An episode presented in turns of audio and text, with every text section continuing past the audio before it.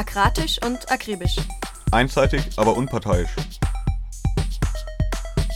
Der Libertäre Podcast. Der ernste und satirische Monatsrückblick vom anarchistischen Radio Berlin. Hallo, hallo. Wir sind wieder da mit dem Libertären Podcast, den ihr hoffentlich schon sehnsüchtig erwartet habt. In diesem Monat schauen wir ein bisschen weiter zurück, nämlich auf die Proteste gegen die Eröffnung der Bullenwache am Kotti im Februar. Außerdem gibt es ein Interview mit SyndikalistInnen der FAU. Jetzt geht's aber direkt los mit Neuigkeiten aus aller Welt. Oslo, grüner Kolonialismus. Ende Februar sind 13 Mitglieder samischer Jugendorganisationen und der norwegischen Umweltgruppe Naturorg Ungdom von der Polizei aus dem Erdöl- und Energieministerium in der norwegischen Hauptstadt Oslo entfernt worden. Sie hatten den Eingangsbereich seit Tagen besetzt. Mit der Aktion wollten sie unter anderem gegen zwei auf der Halbinsel Fosen errichtete Windparks protestieren. Die Besetzung sollte den Forderungen der samischen Rentierhalter auf Fosen nach einem Abbau der Anlagen Nachdruck verleihen. Paris, Frankreich in Flammen. In Frankreich ist als Reaktion auf den Versuch, das Rentenalter anzuheben, eine starke Bewegung entbrannt. Während Millionen in den Streik traten und auf die Straßen strömten, versuchten Präsident Emmanuel Macron und seine Handlanger diese Bewegung zu zerschlagen, indem sie die Polizeigewalt zu tödlichen Extremen eskalierten.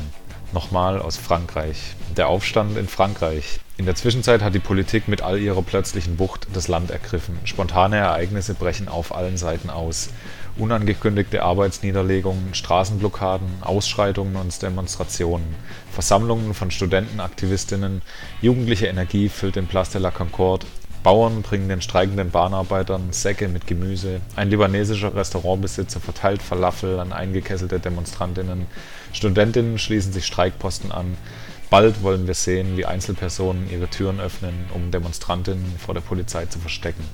Die eigentliche Bewegung hat begonnen. Wir können bereits sagen, dass die Situation vorrevolutionär ist. Wie sind die Aussichten? Könnte das Vor abgeschüttelt werden? Jerusalem. Die bittere Ernte des Kolonialismus. Am Sonntag, dem 26. März, entließ der israelische Ministerpräsident Benjamin Netanyahu seinen Verteidigungsminister in einem Versuch, die Macht über das Land zu festigen, was spontane Massendemonstrationen auslöste. Angesichts der Aussicht auf einen Generalstreik stimmte er am 27. März zu, seine Bemühungen zur Durchsetzung einer Justizreform zu verschieben. Als Gegenleistung für diese Zugeständnisse erteilte er seinem rechtsextremen Minister für innere Sicherheit, dem verurteilten Terroristen Itamar Ben-Gvir, die Erlaubnis, eine Nationalgarde unter seiner eigenen Aufsicht zu gründen. Rom Alfredo Cospito Gerichte bleiben auf Linie Sowohl in Mailand als auch in Sassari haben Gerichte wieder gegen Alfredo Cospito entschieden. Das Gericht in Mailand hat sich geweigert, Alfredo wegen Gesundheitsgründen in den Hausarrest zu entlassen. Gleichzeitig wurde in Sassari dieselbe Entscheidung getroffen. In beiden Verfahren war die lange Urteilsbegründung schon vor der Verhandlung fertiggeschrieben. Berlin. Intervention bei Rossmann. Am 30. März gab es eine Intervention am 30. März gab es eine Intervention im Berliner Hauptbahnhof. Anlass waren Berichte über Schüsse eines Bundespolizisten auf eine 15-jährige Person im Gewahrsam am 18. Februar. Die Person musste schwer verletzt ins Krankenhaus eingeliefert werden.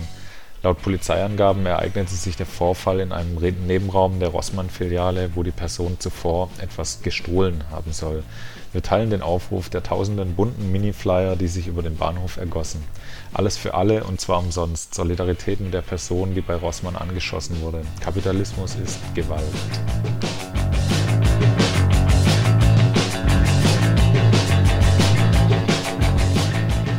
Saint-Solin. Blockade der Megabassins. 30.000 Demonstrierende in Saint-Solin hatten sich versammelt, um das Bauprojekt der Megabassins zu blockieren.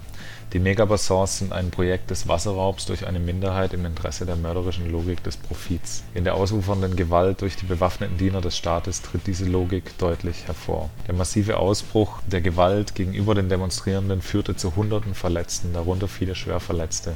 Gerechtigkeit für es und für alle Verletzten und Eingesperrten unserer Bewegung. Budapest, Soli-Infoblog im Februar 2023 hat es in Budapest Verhaftungen und Haftbefehle gegen Antifaschistinnen gegeben, denen Angriffe auf Neonazis vorgeworfen wurden. Auf dem unten verlinkten Blog finden sich vor allem Cross-Postings anderer Seiten, Presseartikel, Soli-Beiträge und Hintergründe zum Nazi-Aufmarsch Tag der Ehre und was aktuell zu den Verhafteten in Budapest im Februar 2023 öffentlich bekannt ist. Die sogenannten Vereinigten Staaten. Trumps Erbe. In Tennessee, Oklahoma oder North Dakota soll es unmöglich werden, den Geschlechtseintrag in Dokumenten zu ändern.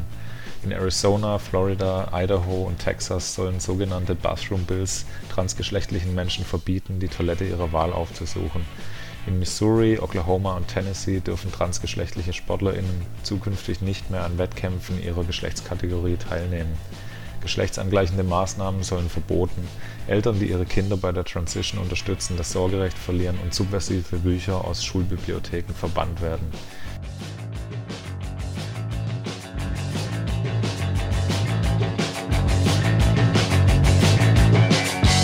So, jetzt seid ihr hoffentlich auf dem neuesten Stand. Falls nicht, meldet euch gerne per Twitter oder Mastodon unter aradio-berlin oder per Mail an aradio-berlin at riseup.net. Wir sind offen für Anregungen und Feedback.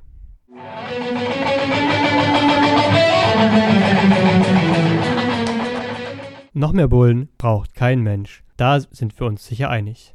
Wir waren deshalb für euch bei der Eröffnung der Kottwache im Februar in Berlin direkt am Cottbusser Tor dabei. Keine Wache an, Kotti, keine Wache an, Kotti, keine Wache an. Hi, warum brauchen wir keine Bullenwache am Kotti?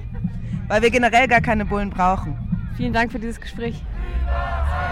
Polizei, nirgendwo Gerechtigkeit. Wir sind sozial vernetzt und die Polizei ignoriert unsere soziale Vernetzung und wacht uns einfach von oben herab. Das wollen wir nicht. Polizei ist ein Bestrafungssystem. Polizei ist kein Schutzsystem. Polizei kommt erst, wenn was passiert. Deswegen, wenn keine Kriminalität ist, dann sind sie arbeitslos. Deswegen wollen sie uns zu Kriminellen machen. Nach dem Silvester, wisst ihr, wie viel Angst ich dann hatte? Plötzlich sind wir nicht weiße Menschen kriminell. Dabei waren wir nicht TäterInnen. Wir werden einfach, weil wir nicht weiß sind, kriminalisiert, verdächtigt. Und das ist die Methode von Polizei. Racial Profiling das ist unser Alltag und das wird durch diese Woche noch mehr verstärkt. Aber ich habe jetzt kein Geld, andere Wohnungen zu finden. Ich muss am Kotti bleiben und ich will am Kotti bleiben. Und die Woche macht für uns gar nichts. Diese 3,5 oder 6 Millionen, die sie da reingesteckt hatten, das ist, wenn ich mich recht erinnere, vierfache Summe als ursprünglich geplante Polizeicontainer da am Kreisel. Wie entscheidet man so viele Ausgaben einfach so, ohne dass wir zugestimmt haben? Ich bin wütend. Und dabei habe ich keine Wahlrecht. Ich wohne seit 20 Jahren in Deutschland und ich habe keine Wahlrecht. Und wisst ihr, es sind mehr Menschen in Berlin, die nicht wählen können, als die die CDU gewählt haben.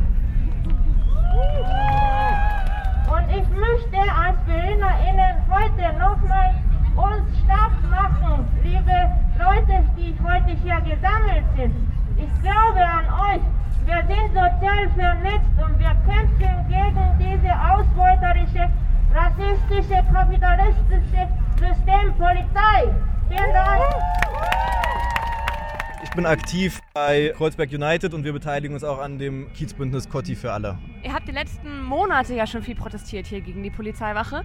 Kannst du einen ganz kleinen Abriss geben über die Geschichte von euren Protesten, die jetzt bis zur Öffnung hierher stattgefunden haben?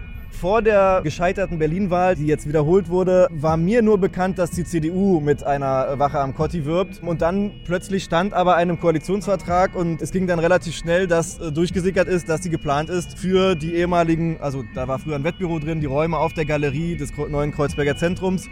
Wir haben uns dann schnell im Kiez irgendwie mit allen möglichen Gruppen zusammengeschlossen und sind so schnell wie möglich auf die Straße und haben eigentlich klar gemacht, hier passiert nichts über die Köpfe der Anwohnerinnen hinweg, über die Akteure am Kotti hinweg und dass wir fordern, dass hier sozusagen, wenn dann wirklich die Probleme gelöst werden und nicht nur eine neue Innensenatorin sich profiliert mit einer Machtdemonstration, einem symbolischen, also seien wir mal ehrlich, diese Wache wird nicht mehr sein, als klarzumachen, Polizei ist überall. Mit der Videoüberwachung, die dazukommen soll oder sollte, wir hoffen doch mal, dass hier ein paar Projekte jetzt auch sterben, die dieser scheidende Senat nicht hinbekommen hat, ist das nur eine Machtdemonstration und soll uns klar machen, es wird keine Lösung für unsere Probleme geben, es wird Kontrolle geben, die das Elend sozusagen einengt und bestenfalls soll es einfach raus aus der Innenstadt. Dann haben wir zu jedem Anlass, zu jedem Pressegespräch, zu jeder Neuerung der Unterschrift unter dem Mietvertrag, dem Baubeginn, haben wir Proteste abgehalten, haben regelmäßig versucht, in der Öffentlichkeit davon zu überzeugen, dass hier was passiert, was über die Menschen hinweg und an ihren Bedürfnissen vorbei regiert wird. Man hat sich davon aber nicht beirren lassen und jetzt stehen wir hier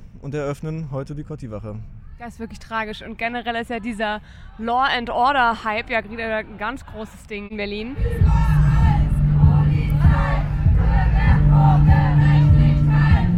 Hey, wir sind hier an den Protesten gegen die Eröffnung der neuen Polizeiwache am Cottbusser Tor. Warum bist du heute hier? Gegen was protestierst du? Ähm, ich bin dagegen, dass die Polizeiwache am Kotti ist, weil ich der Meinung bin, dass die Polizei eine strukturell rassistische Instanz ist und Reformierungen oder auch mehr migrantische Polizistinnen nichts daran ändern können und vor allem auch hier nicht am Kotti. Es werden mehr Sozialkonzepte benötigt, die umgesetzt werden sollen, die schon seit Jahren existieren, die nicht umgesetzt werden und unabhängig von der Meinung der AnwohnerInnen hier hat Spranger diese Polizeiwache durchgesetzt, weil sie denkt, dass sie hier mehr Sicherheit schaffen kann. Aber Sicherheit entsteht nicht dadurch, dass Menschen weggesperrt werden, mehr Kameras aufgestellt werden oder Personen in Blau mit besseren Waffen versorgt werden. Wirkliche Sicherheit bedeutet für mich und für alle generell, langfristig für gerechten Zugang zu Ressourcen, Bildung, Gesundheit, Bewegungsfreiheit und Wohnraum zu kämpfen. Und dafür müssen wir als Nachbarinnenschaft und Community zusammenwachsen und die Probleme unserer Nachbarn auch als unsere Anliegen begreifen, um sie gemeinsam angehen zu können. Und so wird dann auch nie wieder die Polizei gerufen werden müssen und auch nie mehr Vorwände für Mord aus vermeintlicher Notwehr geschaffen werden. Vielen Dank. Was ist dann quasi deine Vision für die Polizei? Abschaffen? Ja. Finde ich sehr gut. Immer mehr Menschen in Deutschland ist bewusst, dass die Polizei keineswegs dein Freund und dein Helfer ist. Allein letztes Jahr sind innerhalb von sechs Tagen vier Menschen von der Polizei ermordet worden. Diese vier Fälle reihen sich in eine lange Liste von Polizeimorden ein. Sie alle haben gemeinsam, dass die Menschen, die Ziel der Polizei waren, von der Gesellschaft marginalisiert werden. Arme Menschen, Migrantinnen, Menschen in psychischen Krisen und Menschen of Color. Das macht uns ganz deutlich, die Polizei hat nicht nur ein Problem, sie ist das Problem. Und trotzdem eröffnet heute diese 4 Millionen teure Polizeiwache am Kotti. Und das ist keine Überraschung, seitdem im Sommer der Mietvertrag unterzeichnet wurde. Und trotzdem ist es eine Schande für den Kotti und ein Spiegelbild für die kurze Amtszeit von Franziska Giffey. Wir wollen nicht unkommentiert hinnehmen, dass der alte Senat diesen Plan rücksichtslos durchzieht, ohne lokale Akteurinnen und uns mit einzubeziehen. Die Ignoranz der bürgerlichen Parteien gegenüber unseren Protesten und dem, was die AnwohnerInnen wirklich wollen, wird nun endgültig deutlich zementiert sich hinter uns in diesem neuen Polizeischild. Darauf sind wir richtig wütend und sauer und wollen das nicht einfach hinnehmen. Der Kotti ist wie einige andere Orte in Berlin als sogenannter kriminalitätsbelasteter Ort, kurz KBO, gelabelt. Das bedeutet, dass die Polizei hier und an anderen Orten besondere Rechte hat und verdachtunabhängige Kontrollen durchführen darf. Dass diese Kontrollen vor allem People of Color sowie andere marginalisierte Gruppen wie Wohnungslose betreffen, kann man hier alltäglich beobachten. Dagegen sind Immobilienhaie, Nazi-Hochburgen oder reiche SteuerhinterzieherInnen aus Zehlendorf nicht im Visier der Polizei. Und warum nicht? Der Grund ist ganz einfach. Kriminalisierung ist ein Mechanismus, der bestehende Herrschaftsverhältnisse wie die kapitalistische Verteilung von Eigentum und Nationalstaaten aufrechthalten soll. Die Wache wird niemals Armut, Gewalt und Elend lösen, sondern einfach nur gewaltsam verfolgen und Menschen aus der Gegend verdrängen. Damit ist niemandem geholfen, geschweige denn, dass Wachen oder mehr Polizei mehr Sicherheit bringt. Stattdessen ist die Wache dazu da, arme Menschen, Menschen ohne deutschen Pass oder Aufenthaltstitel wohnungslose Menschen oder DrogennutzerInnen zu drangsalisieren. Und wie soll auch mehr Polizei und mehr Überwachung zu mehr Sicherheit führen? Für soziale Probleme brauchen wir nicht Repressionen oder mehr Überwachung, sondern soziale Lösungen. Anstatt fast 4 Millionen Euro für diese Wache auszugeben, fordern wir mehr Geld für die Gesundheitsversorgung, bezahlbaren Wohnraum, uneingeschränkte Bewegungsfreiheit und Bleiberecht für alle. Wir brauchen keine verdammten Millionenbeiträge für diese Polizeiwache, sondern einen Abbau der Kompetenzen der Polizei bis zu ihrer vollständigen Abschaffung. Wir lassen uns nicht entmutigen, für ein Kotti ohne Kopf zu kämpfen. Seid laut, organisiert euch. Die Eröffnung darf nicht einfach passieren, ohne noch einmal zu zeigen, was wir von ihr halten.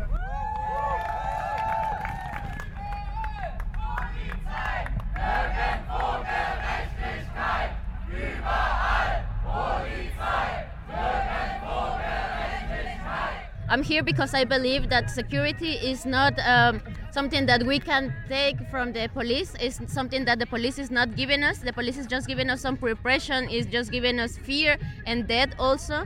We cannot forget all the people who were killing because of the police violence and also because we want a place where we can live without being afraid of where we are. Also, for all the people without papers, for all the people without street situations, like all that people, police doesn't mean at all any kind of protection. In like and the other side, the police just mean like it's a really a repression institute that just comes to repression for us solo para reprendernos. So that's why we are here. We don't believe in the police. We don't believe in those institutions. We believe in organization, in the collective power, not in these kind of institutions. Thank you. Thank you so much for your words and your everyday organizing. Thank you very much. Bueno, sí, estamos aquí en Cottbus, en Cochi.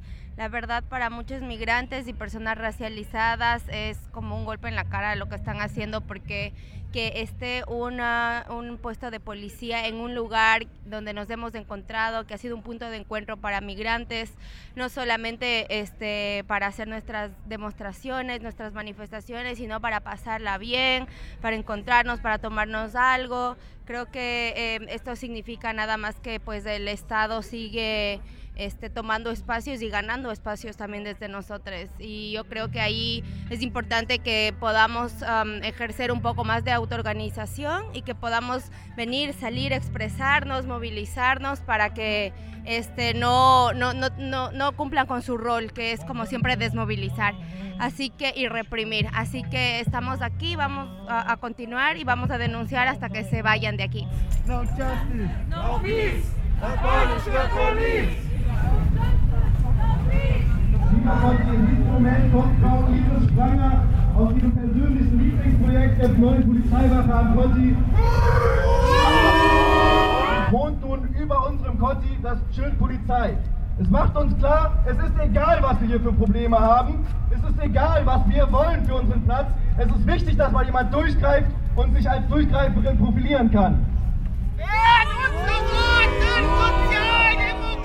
Wir bleiben dabei, dass wir für die Probleme, die wir hier haben, echte Lösungen brauchen. Dass wir sie anerkennen müssen als Ausdruck sozialer Widersprüche. Keine Wache ab, Party! Keine Wache ab, Party! Leute, ihr wart leider ein bisschen zu laut. Das konnte Ihre Schwager sich nicht geben, jetzt ist sie wieder reingegangen. Keine Wache ab, Party! Keine Wache ab, Party! Rede ich heute hier in dieser Platz, weil wir mitgekriegt haben, dass einer der Grund, dass der Polizei Wache heute gibt, ist die Nordafrikaner. Und einer der Orte, wo wir unterwegs sind, ist Kotti. In Kotti viele junge Leute aus unseren Ländern sind in ihrer Perspektivlosigkeit durch die Perspektivlosigkeit hier gelandet. Aber der Problem ist die EU-Außengrenze. Die geschlossene EU-Außengrenze ist das Problem, liebe Freundinnen und Freunde. Die EU-Außengrenze hat eine Rolle gespielt, dass junge Leute aus Nordafrika unterwegs ohne Papier Die Kriminalität fängt an, wenn die jungen Leute verlassen das Land illegal. Viele fragen, warum kommen sie denn nach Europa? Liebe Freunde und Freunde, wir leben in der Küste Nordafrika und seit den 90er der Europäischen Union hat er unsere Grenze dicht gemacht und dadurch viele junge Leute verlassen das Land illegal und landen auch in die Illegalität hier. Viele sagen, warum kommt ihr hierher, warum bleibt ihr nicht zu Hause? Wir sagen, wir leben in der Küste und wir können nicht in einer Küste leben, ohne das Bedürfnis, die andere Seite von der Küste einmal gesehen zu haben. Von der anderen Seite von Küste kommen zu uns die Touristen, kommen zu uns die Europäer, die genießen die Bewegungsfreiheit. Und deswegen, viele junge Leute machen sich auf den Weg nach Europa, weil die auch leben wollen, weil die auch nicht nur Arbeit suchen, sondern sind die neugierig, neugierig auf dieser Welt, neugierig der Welt zu entdecken. Die jungen Leute, die hier landen, die landen in der Asylheime und die sind gezwungen, in der Asylheime zu bleiben. Aber liebe Freunde und Freundinnen, diese jungen Leute sind bedroht von Abschiebung und die können nicht in der Asylheime bleiben. Und deswegen, viele von denen landen hier in Kotti, um irgendwas zu schaffen, ein bisschen Geld zu verdienen, weil die Familien machen auch viel Druck. Du bist in Europa und du hast kein Geld. Und deswegen, viele landen hier in Kotti. Ich bin öfter hier in dieser Platz und ich beobachte. Ich sehe immer junge Leute, die kommen aus Spanien, aus Portugal, aus Griechenland, aus dem Westen. Junge Leute in einer Gruppe unterwegs und die entdecken Berlin. Und manchmal, ich denke an meine Landleute, die in dieser verdammten Küste gesperrt sind und die dürfen nicht reisen, sondern die müssen in ihrer Heimat bleiben. Ihr wisst genau, die Lösung ist nicht mehr Polizei. Die letzten Jahre, ihr seid viel hier unterwegs als Polizisten, mit euer Wagen, mit euer Kripo unterwegs und es gab keine Solution. Die Nordafrikaner sind immer noch hier. Egal, tausend von denen wurden abgeschoben die letzten Jahre. Man denkt, ja, wenn wir den abschieben, dann haben wir eine Lösung. Nein, tausend von denen sind die jetzt gerade unterwegs auch. Hier, hier. Und der Polizeipräsenz wird keine Lösung hier geben. Liebe Freunde und Freundinnen, damals, als ich die antirassistische Bewegung hier kennengelernt, weil ich selber von 2000 bis 2008, ich war auch illegal und ich habe auch Drogen verkauft und ich war auch öfter in der Knast. Aber seit 2010, seit ich meine Papiere habe, ich verkaufe keine Drogen mehr. Seit ich die Bewegung kennengelernt, ich habe mich gefragt, als Nordafrikaner, für was kann ich kämpfen? Soll ich kämpfen für mein Recht hier zu bleiben? Das geht doch nicht. Muss ich kämpfen für Recht auf Refugie? Bin ich keiner davon. Was ich gelernt habe durch die Antira-Bewegung hier, ich muss kämpfen für mein Recht auf Bewegungsfreiheit. Das ist meine Kampf, liebe Freunde und Freunde. Damals, acht Jahre ohne Papier hier.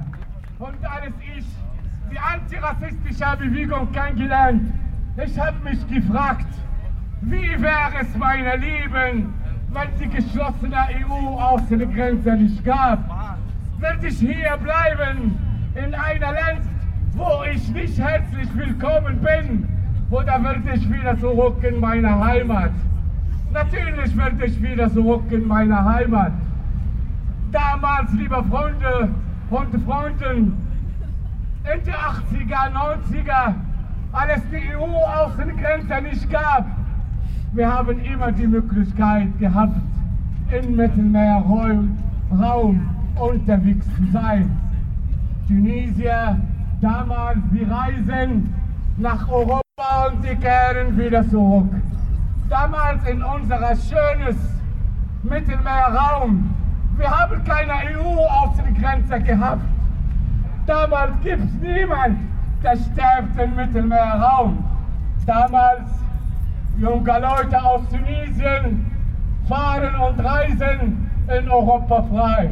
Und mein Papa selber, 85, der war drei Wochen in Paris und er ist wieder zurück mit meiner ersten Fahrrad, als ich kleiner war. Aber ich, als ich wollte nach Europa, 2000, ich muss ein Visum beantragen. Für uns Visum zu kriegen, ist wie ein Lottospiel. Und deswegen klappt nicht mit dem Visum. Und deswegen bin ich mit dem Boot hierher gekommen und ich konnte nicht wieder zurück. Wisst ihr warum? Weil die Reise kostet ganz viel Geld. Weil die Reise, man erlebt das Mittelmeer, man sieht das Sterben mit dem Augen. Und wenn man landet hier, geht nicht wieder zurück.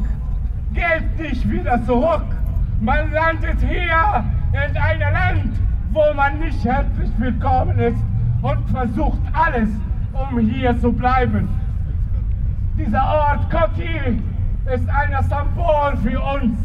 Viele meiner Landleute sind gerade hier unterwegs und alle reden über die Nordafrikaner, wie schrecklich die sind. Liebe Freunde und Freunde, wir sind nicht gut organisiert, aber wir versuchen in Zukunft uns zu organisieren. Wir versuchen in Zukunft uns hier in Deutschland zu organisieren, aber gleichzeitig in unser Land. Ja, wir werden alles tun, um diese verdammte EU-Außengrenze zu abschaffen. Wir werden kämpfen für unser Recht auf Bewegungsfreiheit und wir sind hier mit jungen Leuten kämpfen, weil wir sind überzeugt, dass die Lösung keine Polizei, der Lösung ist Frieden, der Lösung ist soziale Lösung. Dankeschön. No justice, no peace.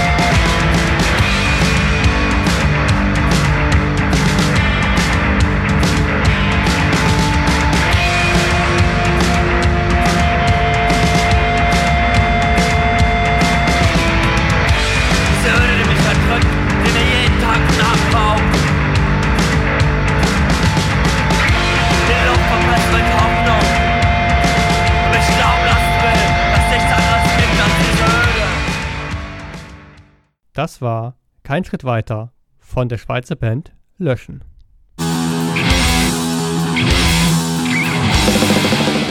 Wie ihr wahrscheinlich schon mitbekommen habt, findet im Juli in Saint-Imier in der Schweiz ein großes internationales anarchistisches Treffen statt. Denn heute gilt wie vor 150 Jahren, der Kapitalismus ist unser Feind. Wir verstehen Anarchismus auch als Arbeiterinnenbewegung. Und deswegen treibt uns auch um, was viele andere Menschen weltweit umtreibt. Inflation und Armut. Auch in Deutschland steht an, dass wir höhere Löhne für angestellte ArbeiterInnen und höhere Honorare für selbstständige ArbeiterInnen erkämpfen müssen. Wir haben zu diesem Zweck mit zwei Berliner Genossinnen von der AG 8. März der anarchosyndikalistischen Gewerkschaft Freie ArbeiterInnen Union gesprochen.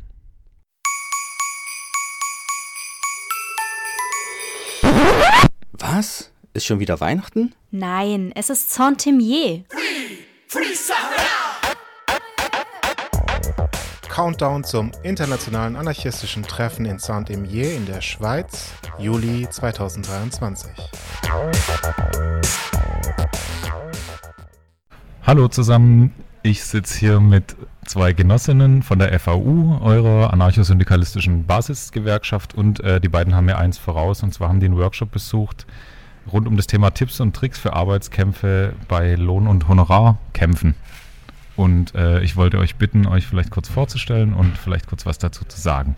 Ja, hi, danke. Genau, wir sind von einer feministischen Arbeitsgruppe aus der FAU Berlin und wir versuchen halt aus einer dezidiert feministischen Perspektive Gewerkschaftsarbeit zu machen und dazu gehört für uns eben gerade im Moment ganz besonders doll, dass wir alle versuchen wollen, uns bessere Löhne und höhere Honorare zu erkämpfen und deshalb haben wir diesen Workshop gemacht. Wir haben das Ganze so ein bisschen anlässlich der um sich greifenden Inflation, von der ihr bestimmt schon mitbekommen habt, im Supermarkt beispielsweise, weil einfach jetzt halt gerade, wo alles teurer wird, ja so ein bisschen die Frage ist, heißt es, dass wir alle total viel ärmer werden und so unser ganzer Lebensstandard als Arbeiterinnen und arme und prekäre Leute sinkt? Ja, es sei denn, wir kommen halt irgendwie an mehr Geld. Und wie das halt so ist im Kapitalismus, wer hat denn unser Geld? Das sind ja in vielen Fällen unsere Chefinnen.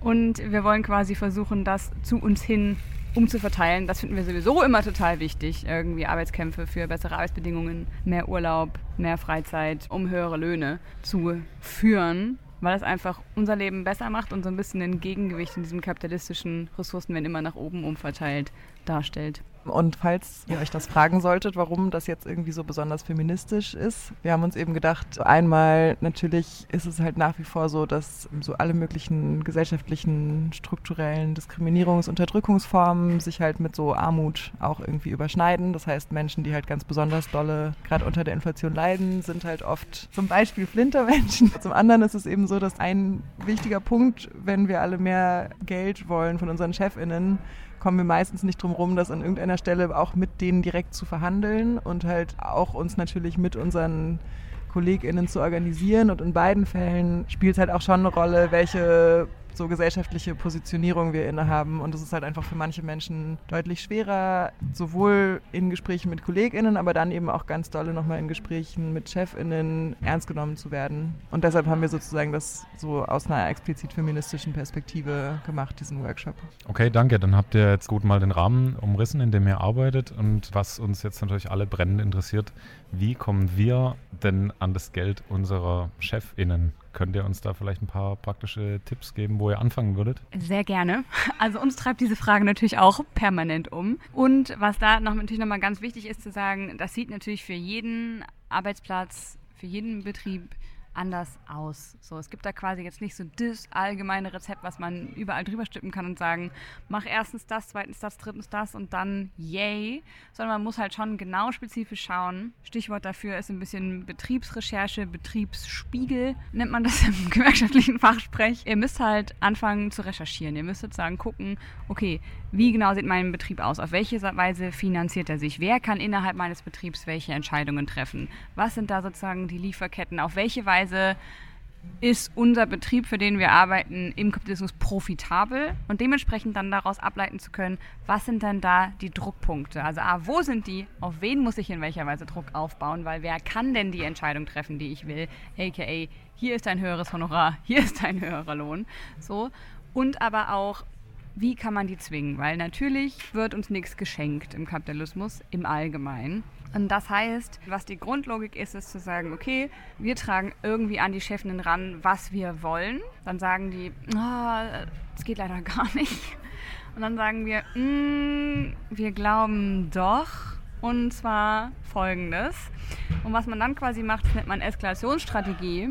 Die baut man miteinander auf, also als die organisierten Kolleginnen, die man ist, dass man quasi guckt von einem mildestmöglichen Druckmittel bis zu einem drastischen Druckmittel, was kann man tun, um eine Zwangssituation für die Chefin herzustellen, wo es dann quasi für die einfacher wird, uns einfach zu geben, was wir wollen, als weiterhin auszuhalten, dass wir diesen Arbeitskampf kämpfen. Man kommuniziert dabei auch immer, ja, ja, wir machen jetzt das. Sobald ihr unseren Lohn erhöht, hört es aber auch alles auf. Die Chefinnen immer noch so, nein, oder reagieren halt nicht auf Briefe, die man schreibt. Dann sagt man, okay, dann machen wir das und das, was vielleicht ein bisschen mehr weh tut. Wenn du uns jetzt gibst, was wir wollen, machen wir nichts, was noch doller weh tut. Wenn nicht, dann schon. Das heißt, man muss ein bisschen vorbereitet sein auf immer die nächsten Schritte und die Eventualitäten. Was gibt es für Dinge, die man tun kann, die Druck aufbauen und die dann aber auch als organisiertes Kollegium in der Lage sein, auch gerne mit Unterstützung von eurer freundlichen Basisgewerkschaft vor Ort durchzusetzen. Genau, und damit das gut funktioniert, ist es halt voll wichtig, was du ja jetzt auch gerade schon so ein bisschen gesagt hast, ähm, dass ihr eigentlich immer schon im Prinzip zwei Schritte vorausplant. Also dass ihr eigentlich immer schon wissen solltet am besten, was mache ich jetzt als nächstes und als übernächstes, je nachdem, wie meine Chefinnen reagieren, weil es halt voll schnell passiert, dass man in so einem Arbeitskampf selber dann unter ganz krassen Zeitdruck gerät und das ist ja sozusagen das Gegenteil von dem, was man will. Wir wollen ja die Chefinnen unter Druck setzen und nicht selber irgendwie dann so in ganz viel Stress geraten. Vor allen Dingen, weil halt Arbeitskampf eh immer schon genug Stress ist.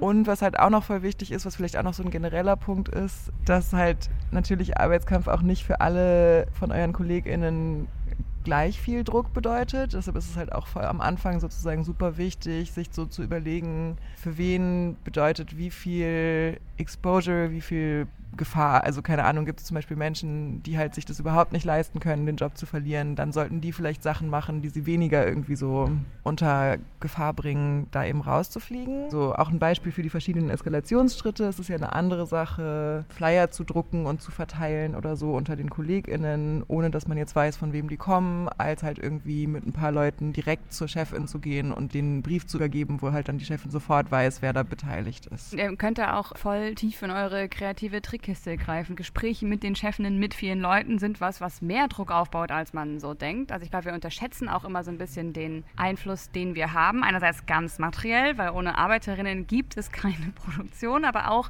psychisch, obwohl natürlich die Chefinnen in einer krassen Machtposition sind und erstmal nicht wirklich, also psychisch ja erstmal nichts zu befürchten haben von unserer Seite aus. Wie gesagt, wenn wir dann wirklich schaffen, den Profit des Betriebs zu beeinschränken durch Streiks oder durch super schlechte Pressearbeit oder was auch immer, ne, Sabotage, was auch immer Mittel sind, die für uns gut funktionieren in unserem jeweiligen Kampf, dass allein schon, dass Chefinnen mitkriegen, die Leute organisieren sich und die wollen was und die sind da auch gerade gemeinsam und setzen mir gegenüber und setzen mir Fristen. Das ist auch ein Moment, wo die Angst kriegen, was natürlich ganz wunderbar wundervoll ist zu sehen, weil Angst ist ja normalerweise was sehr gerichtetes in unserem Arbeitsverhältnis, was ganz klar von oben nach unten hin verbreitet wird. Und wenn man sieht, dass das auch mal die Seiten wechselt, das ist total schön. Und meiner Erfahrung nach ist dieser Moment einfacher zu erzeugen, als man denkt. Was dafür insgesamt wichtig ist, ist, dass es eine Art von gemeinsames Ding ist. Also dazu nochmal vielleicht dieses Wir oder Ihr, von dem wir jetzt gerade reden, ne? wir müssen dann das machen oder überlegt euch das und das, dieses Wir und Ihr, dieses Euch, das entsteht nicht automatisch. Sollte natürlich irgendwie, weil wir natürlich alle in einer gemeinsamen Situation sind im Kapitalismus als Arbeiterinnen. Das ist aber was, was wir herstellen müssen tatsächlich. Also dieses Zueinander finden und sich auch identifizieren als Leute, die ein gemeinsames Interesse haben und irgendwie auch das Vertrauen aufbauen, dass man miteinander kämpft für was, was allen wichtig ist oder genug Leuten wichtig ist und dann auch da füreinander einzustehen und gemeinsam auch die Arbeit wegzutragen, die das macht, weil Arbeitskämpfe, ne, wie du schon meinst, sind einfach aufwendig. Das muss irgendwie passieren, das fällt nicht vom Himmel, das müssen wir herstellen, das können wir aber auch herstellen. Es gibt da ein Stichwort für, das nennt sich Organizing. Ist aber auch so ein bisschen egal, wie ihr das nennt. Ne? Meine, wir müssen halt miteinander reden. So, wir müssen aufeinander zugehen und uns irgendwie einen gemeinsamen Platz in so einem Wir geben, was dann halt ein solidarisches Wir kämpfen hier zusammen dafür, dass die Arbeitsbedingungen besser werden gibt. Und das ist nicht so leicht tatsächlich Das muss man auch üben. Also sozusagen die Leute, die sich leisten können oder die vielleicht auch wütend genug sind, mit dem Gesicht und mit dem persönlichen Auftreten dem Chef oder der Chefin gegenüber zu treten. Wie können die sich denn auf eine Konfrontation mit der Chefinnen-Etage vorbereiten? Einfach in allen diesen Gesprächssituationen ist es super hilfreich, das einfach vorher einmal durchzuspielen. Also egal, ob es jetzt darum geht, wie redet ihr mit KollegInnen, um euch irgendwie besser zu organisieren oder dann halt auch später, wie redet ihr vielleicht im Zweifelsfall mit eurer Chefin, um irgendwie für mehr Lohn zu verhandeln. Können wir einfach nur sagen, auch wenn ich persönlich Rollenspiele super unangenehm finde, ist es auf jeden Fall extrem hilfreich, einfach sich vorher einmal hinzusetzen und das irgendwie ein paar Mal durchzuspielen. Es ist auch zum Beispiel super interessant, haben wir auch gemerkt bei dem Workshop selber mal die Chefinnenseite sozusagen einzunehmen weil man dann so ganz viel auch schon rauskriegt, ja, okay, was könnten die denn überhaupt für Gegenargumente bringen, worauf muss ich mich denn vorbereiten? Oder wenn man jetzt eine Kollegin spielt, die zum Beispiel sagt, so, naja, ich habe irgendwie jetzt auch gar keinen Bock, mich da so groß irgendwie mit zu beteiligen, dann halt auch schon mal so zu merken, ja, wie fühlt sich das denn aus der Position an und was funktioniert vielleicht dann bei einem selber als Gegenargument? Also wie werde ich denn aus der Position heraus überzeugt? So, und sowas ist halt irgendwie richtig gut. Auch vor allen Dingen in dem Gespräch mit der Chefin zum Beispiel, das ist halt auch noch eine wichtige Sache aus diesen Strategien, ist es gar nicht nicht notwendig. Das merkt man dann auch. Es ist viel, also es kann viel stärker sein, wenn man so die ganze Zeit übertrieben freundlich eigentlich ist und so tut, also so ein bisschen, was ja Chefinnen selber auch gerne machen. So die sagen, naja, wir können halt leider irgendwie nicht mehr zahlen und ihr sagt halt im Prinzip so, naja, wir können halt leider nicht mehr arbeiten, wenn ihr uns nicht mehr zahlt. Also so ein bisschen gar nicht so doll auf diese Konfrontation und irgendwie wütend oder so zu werden, sondern halt eher so dieses selber sozusagen so darzustellen, ja, wir sind halt leider gezwungen, dann irgendwie die und die Schritte zu unternehmen, wenn ihr uns jetzt nicht mehr zahlt. Wir würden ja eigentlich auch viel lieber ganz friedlich mit euch weiter zusammenarbeiten, aber ihr lasst uns, also so. Es geht eben leider nur, wenn wir genau die Bedingungen haben, die wir brauchen, also gebt sie uns. Also ihr übernehmt im Prinzip die Strategie aus der Chefinnen-Etage und bleibt höflich, freundlich, aber macht eure Position umso klarer dadurch. Klingt für mich hochinteressant. Und, ne, und das sind natürlich nur Vorschläge unserer Seite. Ne? Also Leute können natürlich das tun, womit sie sich sicherer fühlen. Wir haben so die Erfahrung gemacht, dass es einfach ein bisschen einfacher ist, die Art von Bestimmtheit, die es braucht, um in diesem Interessengegensatz die eigene Position zu wahren und halt nicht zurückzuweichen, dass es manchmal einfacher ist, wenn man so ein bisschen auf der psychischen Ebene spart an Konfrontativität und dann halt irgendwie es vielleicht aber für einen auch leichter wird zu sagen, und wir weichen jetzt aber in dem, was wir wollen, trotzdem keinen Schritt zurück. Quasi so ein Versuch, diese zwischenmenschliche Angriffsfläche gering zu halten. Bei materiell ist der Interessengegensatz groß genug. So. Aber das ist einfach nur die Erfahrung, die wir gemacht haben. Das ist natürlich überhaupt nichts, woran sich Leute halten müssen. So, ne? Leute müssen halt für sich und natürlich für ihre jeweiligen Managements und Chefetagen finden, was da funktioniert. Ich glaube, andere Leute haben mega gute Erfahrungen auch mit diesen ganzen Good Cop, Bad Cop Situationen gemacht, dass einfach eine Person ist einfach übelst wütend und übelst aggressiv, eine andere Person ist so wie, ja, das ist auch, ne, muss man jetzt gar nicht so hart formulieren, trotz dessen brauchen wir natürlich mehr Geld, ne, wir sind ja alle in einem Boot. Also experimentiert da auch gerne in diesen Rollenspielen irgendwie mit Sachen, die für euch gut funktionieren und auch noch, ne, du hast jetzt gerade ganz viel über Argumentieren geredet, das ist auch total wichtig, dass man so ein bisschen weiß, was man sagen will. Aber das andere ist auch, wie bestimmt man generell die Bedingungen, unter denen das Gespräch stattfindet. Weil, wie wir das alle kennen, auch vom Patriarchat, auch vom Kapitalismus, äh, allen anderen Unterdrückungsformen auch, Leute mit mehr Macht denen fällt es viel, viel leichter zu bestimmen, wie ein Gespräch abläuft. Leute mit mehr Macht setzen die Themen, Leute mit mehr Macht entscheiden, wer wann was sagt und wann auch nicht. So. Und Leute mit mehr Macht entscheiden auch über die Länge von Konversationssituationen. Und das muss man lernen, selber zu übernehmen, auch wenn man faktisch in der weniger strukturell machtvollen Position ist. Und das muss man auch üben. Üben, wann man geht, wie lange man da bleibt, wer was sagt. Bestenfalls spricht nämlich nicht nur eine Person, wo dann hinterher gesagt wird, offenbar nervt die vor allem rum, goodbye, hier ist dein Kündigungsschreiben. Bestenfalls gehst du da mit fünf Leuten hin und dann reden aber auch fünf Leute ein Fünftel der Zeit die man insgesamt da ist. Und man hat sich vorher verständigt, mit welcher Exit-Strategie man da wieder rausgeht. Und wenn die Chefin fünfmal ablenkt, irgendwelche Belange erzählt, wegen der man nicht da ist, auch lernen, die zu unterbrechen und zu sagen, mhm, wir wollen jetzt ja aber gerade deshalb mit Ihnen ins Gespräch kommen. Und was wir ja von Ihnen wollen, ist, dass Sie das und das machen, bis dann und dann und dann und lernen, sich nicht wegnehmen zu lassen, zu bestimmen, was gerade verhandelt wird und was am Ende das Ergebnis dieses Gesprächs ist. Auch das muss man üben, weil das ist nicht leicht, wenn man in der strukturell unterdrückten Position ist. Es ist aber machbar, was natürlich ganz fantastisch ist und das macht auch, also es macht auch immer sehr viel Spaß. Meinungssache. Nein, es macht tatsächlich Spaß. Mir ist gerade noch eine Sache eingefallen, weil du gerade meint hast, so ja, die eine Person nervt, dann wird die gekündigt. Generell ist es natürlich so, wenn wir das richtig gut machen, dieses ganze Eskalationsstrategie und Verhandlungen und Organisen, dann bleibt es halt nicht aus, dass die Chefinnen irgendwann ziemlich sauer werden und schon versuchen auch ganz doll das zu unterbinden, weil die uns natürlich nicht mehr Kohle geben wollen. Deshalb halt auch noch vielleicht ein wichtiger Teil von diesem ganzen Prozess, dass ihr euch da halt auch gegenseitig einfach gut schützt und irgendwie aufeinander achtet und zum Beispiel halt sowas wie nachweislich sich krank schreiben, ohne dass man eigentlich krank ist und sowas nicht mehr tun, wenn ihr gerade in so einem krass eskalierenden Konflikt seid, obwohl das sonst natürlich eine ganz super Sache ist. Und vielleicht, weil wir da jetzt noch nicht so viel drüber geredet haben, das andere Rollenspiel zum Reden mit KollegInnen. Noch mehr Rollenspiele? Noch mehr Rollenspiele. Ja, ich bin auch großer Fan. Genau, das klingt vielleicht erstmal so ein bisschen einfacher als so Verhandlungen mit ChefInnen, ist aber teilweise gar nicht so leicht in meiner Erfahrung. Vor allen Dingen, wenn ihr halt an Arbeitsplätzen seid, wo jetzt nicht eh schon alle irgendwie super kämpferisch drauf sind und das total selbstverständlich finden, dass man mehr Lohn will. Teilweise sich überhaupt erstmal zu überwinden, das anzusprechen und dann ist es halt auch da super gut, einfach ein paar Mal so zu üben wie spreche ich das an, wie kriege ich das hin, dass ich nicht irgendwie so einen komischen Vortrag halte in so einem Gespräch, sondern halt einfach, was sind sozusagen gute Punkte, an die ich anknüpfen kann. Also das ist zum Beispiel immer einfach so, es gibt ja oft genug Unzufriedenheit in Betrieben oder auf Arbeit, eigentlich ja fast immer. Und wie schaffe ich es halt sozusagen, das Gespräch so anzufangen, dass halt dann vielleicht eher die Kollegin, mit der ich spreche, irgendwie viel erzählt, von der eigenen Unzufriedenheit und ich halt irgendwie sozusagen dann darüber es schaffe, so eine gemeinsame Basis, was du ja gerade schon ein bisschen meintest, herzustellen und so eine Verbindung von so, ja stimmt, finde ich auch, hey, das finden wir beide kacke, wollen wir daran nicht irgendwas ändern, eher als halt irgendwie so ein, ich habe den und den Plan, mach mal mit. Ähm, also ich komme nicht daher und organisiere euch jetzt oder ich zeige euch, wie, wie das geht sozusagen. Ja, ich lade dich halt ein.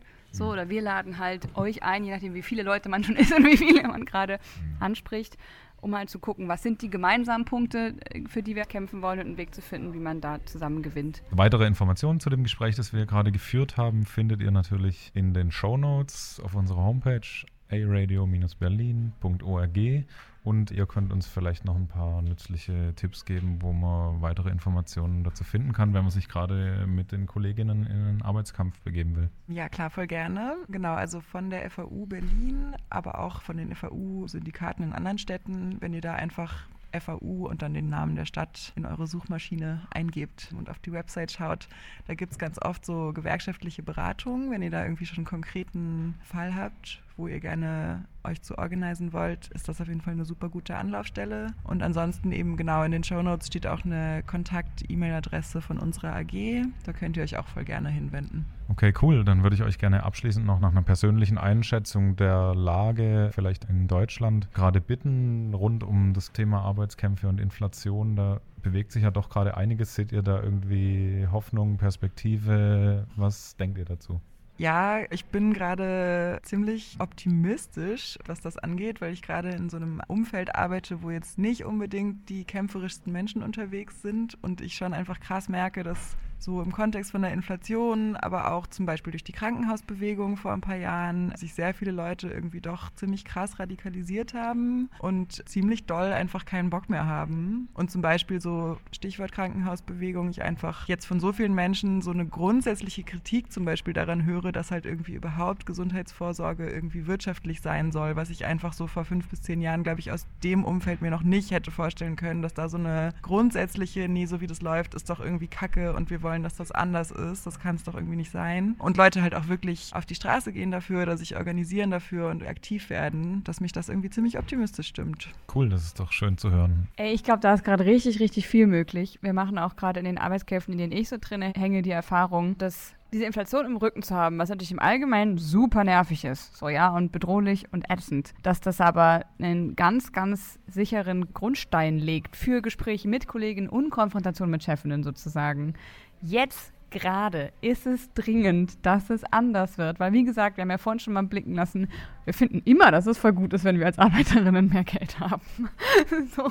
Aber jetzt halt gerade ist dieser Moment, dass zum Beispiel Chefinnen sagen, ja, insgesamt natürlich, wenn das mal möglich ist, äh, kommen wir auf euch zurück. Oder dass Kolleginnen sagen, naja, wäre natürlich immer gut, war, aber es ist natürlich auch immer anstrengend, darum zu kämpfen. Dass halt jetzt gerade so ein jetzt aber geht uns der Arsch auf Grundeis-Moment ist, der super gut ist kommunikativ und wo dann plötzlich eine Entschlossenheit im Moment, dass wir jetzt gerade darum kämpfen und wir jetzt auch gewinnen wollen, entsteht. Und auch eine Bereitschaft in Konfrontation mit Chefinnen zu sagen, ihr könnt uns halt nicht vertrösten, weil wir brauchen halt jetzt gerade sehr dringend mehr Geld. Dass das ganz, ganz viel so Kampfgeist weckt und einem so eine Art von Konsequenzgefühl schenkt durch die Umstände, die halt jetzt gerade so sind, was irgendwie, finde ich, ein großer Vorteil ist.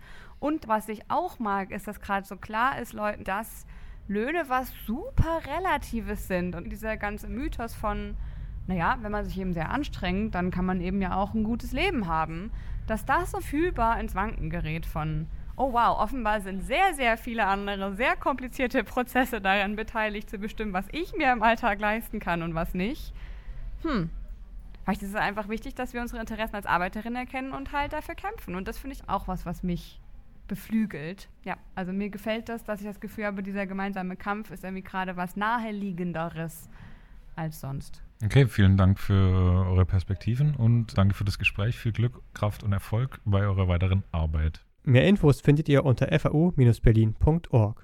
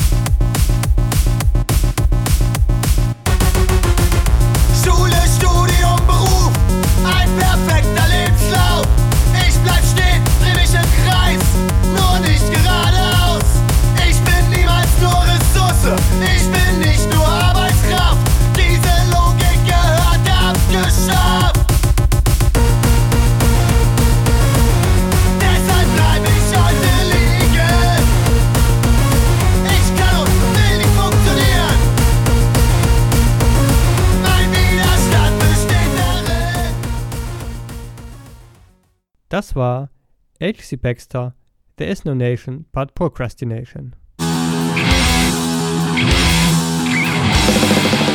Und was jetzt kommt, das kennt ihr schon. Hier kommt unsere Kolumne Wo herrscht Anarchie? Der Fall ist Du erledigt. bist hier nicht der Captain. Das ist hier keiner. Hier herrscht Anarchie. Der Frühling beginnt, die Sinne erwachen. In unserer satirischen Rubrik Wo herrscht Anarchie freuen wir uns auf das, was vor uns liegt. Doch nein, was müssen wir da lesen? Es sind Hiobsbotschaften wie die im Fokus. Ein historischer Deal macht Schluss mit der Anarchie auf den Weltmeeren. Immerhin sah es dort bislang so aus. Zwei Drittel der Ozeane gehören zur Hochsee und sind damit bislang weitgehend rechtsfreier Raum. Auf den Weltmeeren herrschte bislang Anarchie. Oh weh, all die Piratenträume einfach verpufft. Aber okay. Wenden wir uns den konkreten Dingen der Pressewelt zu. Die Sälische Zeitung beginnt gleich mit einem Knüller. Jeder kennt ihn, niemand mag ihn. Den Parkplatz-Anarchisten. Yeah, der Parkplatzanarchist. Nee, Moment, wer ist das? Kommt mir zwar nicht bekannt, aber hey, durchaus sympathisch vor. Leider, leider lässt uns die Sälische Zeitung mit dem Cliffhanger sprichwörtlich in der Luft hängen. Wer ein Abo von denen hat, kann uns ja gerne die Auflösung von Hinter der Sperre verraten. Die badischen neuesten Nachrichten kommen in der Überschrift ihres Beitrags gleich zum Punkt. Russischer Realismus trifft auf Anarchie bei Gernsbacher Puppentheaterwoche. Im Fokus des Stücks der Gruppe Fekete Sereklet steht der Anarchist Leo Tolstoi. Mit unterschiedlichen Stilmitteln zerrten die Spieler Tolstois Sterben und seine Romanfigur Anna Karenina ans Licht. Die fünf preisgekrönten Spieler sind mit anarchischer Lust unterwegs. Gemeinsam treiben sie die Story um Leben und Tod auf die Spitze. Musik, Wodka, Kasachok und das Publikum mittendrin. Manchmal verrückt, manchmal opulent, manchmal schräg oder lustvolle Anarchie. In jedem Fall voller Power. 60 Minuten Objektkunst und 60 Minuten Konzert. Und wie erlebten das Menschen, die bei der Premiere waren? Der Gernsbacher Bürgermeister Julian Christ, SPD, betonte im Rahmen seiner Begrüßung, die Puppentheaterwoche ist ein Gegenentwurf zum digitalen Zeitgeschehen. Wohl kaum. Die Puppentheaterwoche ist doch eher ein Gegenentwurf zum repressiven Staatsgeschehen. Das Oberpfalz-Echo widmet sich der Anarchie in der Elternzeit. Und darin geht es um deutsche Comedy. Der aus dem Fernsehen bekannte Stand-up-Comedian Jochen Prang präsentiert im Kulturbahnhof Paraplü sein neues Programm Punk is Dead. Punk also. Na, da sind wir ja gespannt, was die Inhalte sind. Rebellion, Anarchie, Aufruhr? War das nicht das Ziel? Sicher. Doch plötzlich steht man um drei Uhr nachts am Wickeltisch, das Fläschchen blubbert im Wärmebehälter und der verdammte Schnuller ist irgendwie auch schon wieder weg. Ja, Care-Arbeit und Revolution sind allzu oft nicht sonderlich kompatibel. In seinem neuen Soloprogramm zeigte er unter anderem, dass auch die Kindererziehung mit den alten Punkrock-Werten vereinbar sei und ein gewisses Maß an Anarchie im Alltag gut tue. Denn eines wurde beim Auftritt deutlich. Erst seit er Kinder hat, weiß Jochen Prang überhaupt, was wahre Anarchie wirklich bedeutet. Exakt. Keine Macht für niemand, schon gar nicht für Erwachsene. Wir gehen in die Schweiz, denn Zürich Today hat etwas ganz Wichtiges zu vermelden. Kleiner Tipp, es geht um einen Antrag zur Aufhebung der Strafen für eine Beteiligung an ungenehmigten Demonstrationen. Tausende von Frauen, die in der Stadt Zürich die Straßen verstopfen, Polizisten, die für Ordnung sorgen Solche unbewilligte Demos sollen jetzt legal werden. Eine entsprechende Motion vom grünen Gemeinderat Luca Macci ist durchgekommen. Die Grünen sind unglücklich mit dieser Situation. Die Diskussion um bewilligte oder unbewilligte Demos die ist eigentlich müssig. Und noch müssiger ist, wenn die Leute, die nur weil sie ihre Meinung öffentlich kundtun, gebüßt werden. Und darum ist es eigentlich richtig, dass man das jetzt korrigiert. Und ich bin froh, dass der Gemeinderat unsere Motion überwiesen hat. Aber es gibt nicht nur positive Rückmeldungen. Es ist eine Anarchistenmotion letztlich. Es führt dazu, dass äh, jede Gruppierung, wenn das eins zu eins umgesetzt wird, zu beliebigen Zeiten kann auf die Straße stehen, die Straße blockieren. Das soll nicht bestraft werden und äh, da haben wir letztlich Anarchie in der Stadt Zürich und das, ist nicht, das kann nicht Zielsetzung sein. Wieso sollte das nicht das Ziel sein können? Im Grunde genommen ist das aber völlig irrelevant, denn wir brauchen keine Erlaubnis vom Gemeinderat oder sonst wen, um auf die Straße zu gehen. Zürich brennt.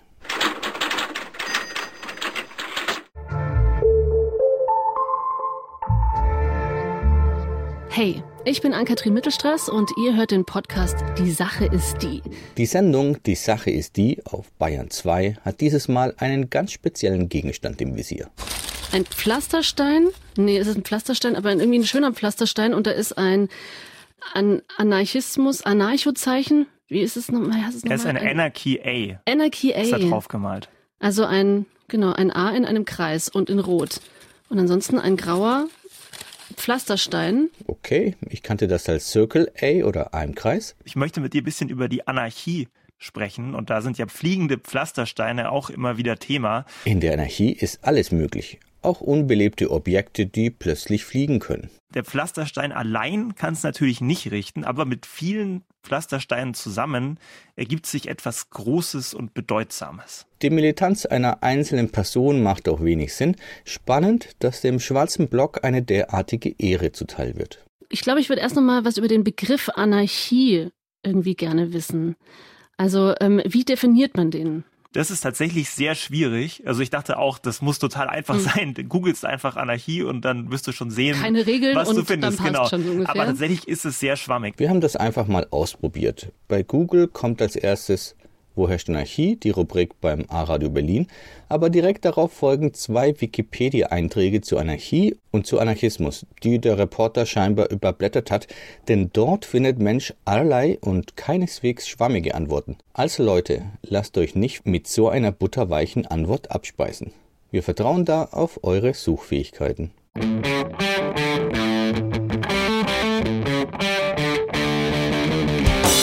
Damit sind wir am Ende des Libertären Podcasts angekommen. Hoffentlich hattet ihr eine schöne Zeit. Und damit Tschüss, bis zum nächsten Mal.